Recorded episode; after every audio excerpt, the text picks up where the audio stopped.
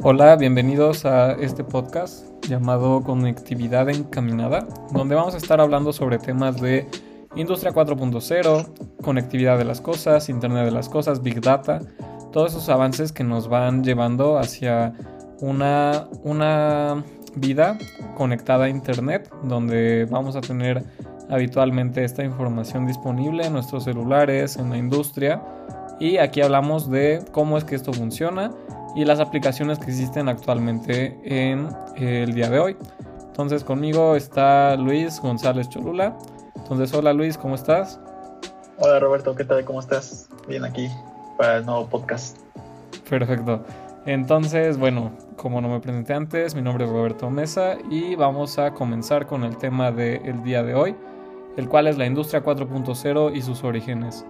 Entonces, el término Industry 4.0 o Industria 4.0 hace referencia a la denominada cuarta revolución industrial, que nace de la evolución tecnológica impulsada por el desarrollo de los sistemas empotrados, su conectividad y la oportuna convergencia del mundo virtual y físico.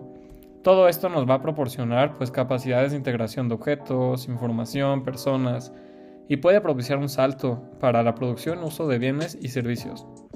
Entonces, pues vale la pena recordar unas distintas olas en las que se ha llevado pues a cabo la introducción de la electrónica y las diversas tecnologías para llegar a lo que es la industria 4.0.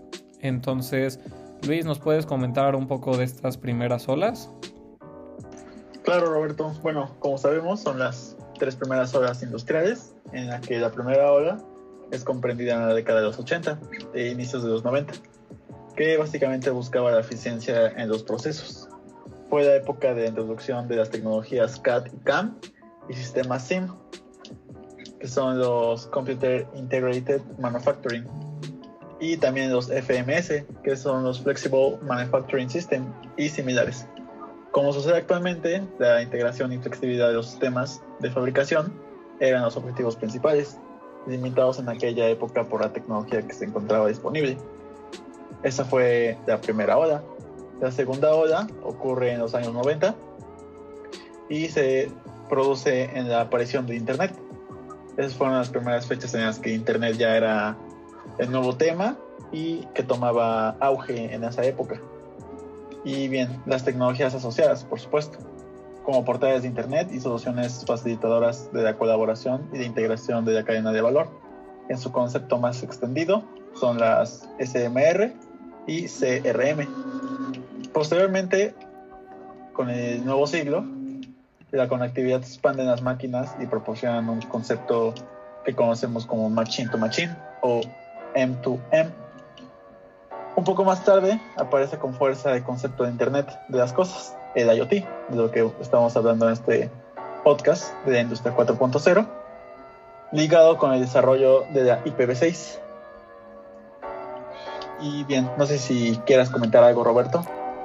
Sí, claro, como comentas, pues el término Industria 4.0, pues bien dicen que es un concepto hecho en Alemania.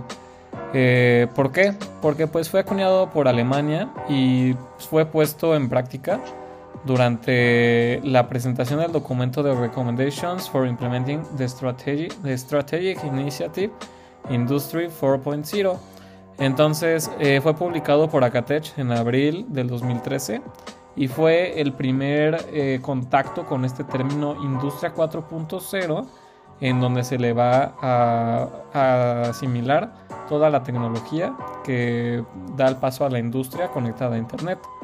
Entonces esta iniciativa responde a la estrategia dual alemana que busca seguir liderando la oferta de equipos y soluciones para la producción industrial entonces, a partir de este momento, muchos países y regiones, entre otras Euskadi, trabajan alineando esfuerzos y políticas para aprovechar lo que son las oportunidades que ofrece este nuevo escenario.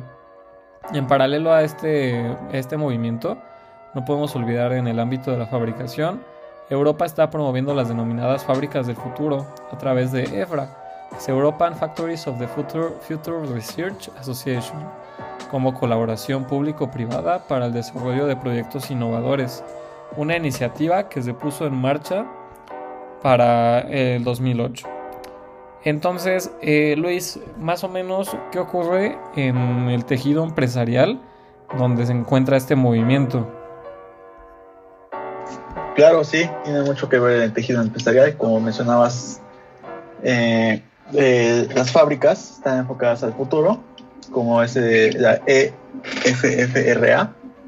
Y bien, contestando a tu pregunta, las empresas se preguntan cómo les puede afectar todo este movimiento a su negocio para reaccionar en, en consecuencia una estrategia defensiva o analizar qué oportunidades ofrecen este nuevo escenario, que sería una estrategia proactiva por parte del sector empresarial. En cualquiera de los casos, la reflexión se realiza a partir de tres niveles.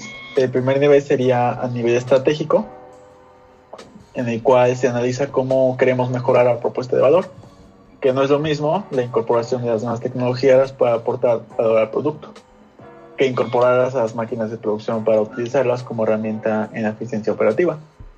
Ese sería su primer nivel de caso de reflexión. El segundo sería que una vez definida la estrategia y los retos asociados, hay que pensar en cómo trasladarlos al proceso productivo o a producto. Y claro, es necesario actuar en el producto por medio del sistema productivo que la, empresa ofrece.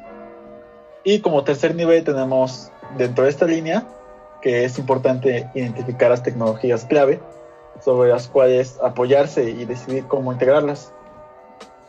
Y bien, si la tecnología base va a ser la clave de negocio, se desarrollarán capacidades internamente y quizás mediante cooperación con entidades externas que permitan ir más rápido. Entonces serían como que los tres niveles de tejido empresarial para una estrategia proactiva. Claro, eh, sí, me parece muy este, interesante en donde aquí podemos ver los tres niveles, pero también quiero hacer una, pues un, recordatorio, un énfasis en lo que son las tecnologías posibilitadoras de todo este proceso, en donde pues podemos encontrarnos con lo que es la visión artificial, la simulación 3D, realidad aumentada, sistemas ciberfísicos, robótica colaborativa, fabricación aditiva, cloud computing, virtualización y lo que es el Big Data. Entonces, estos siete pilares son eh, lo que son las tecnologías posibilitadoras para la industria 4.0. Entonces, bien, un modelo productivo donde tenemos lo que es el usuario del proveedor, pues puede estar centrado en las personas y también tiene que ser eficiente. Entonces la industria 4.0 entra para resolver estas dos, eh, estas dos características donde tenemos a una línea de producción flexible que sea reconfigurable para los diferentes productos que se van a, diseñar. Tiene que ser inteligente o smart y tiene que estar conectado de manera digital. Entonces, el modelo referente, a la hora de definir y desplegar una estrategia de industria 4.0, pues tenemos que utilizar un modelo de referencia, que puede ser representado de forma simplificada como tres, etapas características donde tenemos la estrategia, la tecnología y el modelo productivo. De esta forma podemos definir que vamos a tener una eh, adquisición de la industria 4.0 de manera satisfactoria donde la estrategia nos va a posicionar el modelo de negocio y el mercado, la tecnología, los medios de producción, los sistemas, las tecnologías y lo que es el modelo productivo, pues los procesos, servicios y la hoja de ruta. Entonces, bien, pues en este modelo tenemos varios niveles relacionado con las tendencias o drivers. El segundo relacionado con el modelo productivo y por último el vinculado a las tecnologías posibilitadoras. En estos tres niveles, de manera, este, están relacionados con los tres aspectos que mencionamos anteriormente. Entonces, eh, bueno, Luis, no sé si puedas comentar algunas características principales para la industria 4.0. Claro, como mencionas del modelo de referencia, eh, encontramos este, características como sería la flexibilidad, que básicamente es entendida como la capacidad de producir de forma personalizada. Como sabemos en estos tiempos, lo que se busca es que la, la fabricación avanzada en tema de industria 4.0 sea más, como la palabra dice, personalizada a como quiera el cliente y pues a través del modelo de referencia con los modelos de estrategia, tecnología y modelo productivo podemos llevar a cabo esa forma personalizada que, que se requiere. Como otra característica muy importante sería la recon, reconfigurabilidad, entendida como la capacidad de adaptación de forma rápida y económica a los cambios en el producto. Para no eh, adentrarnos a un solo, una sola capacidad de adaptación, por eso se cambia la, configurabilidad del producto. Y bien, la digitalización de los procesos, conectando e integrando las diferentes fases y medios del proceso productivo. Y por último tenemos la smartización de los procesos y medios para responder de forma inteligente. Esto significa aprender de nuevas experiencias previas y responder de forma autónoma a situaciones imprevistas. Y bueno, básicamente estas son las características del modelo productivo de fabricación avanzada para la industria 4.0, en el cual el peso de cada una de estas características tendrá un modelo productivo, del cual dependerán de las tendencias a las que queramos dar respuesta.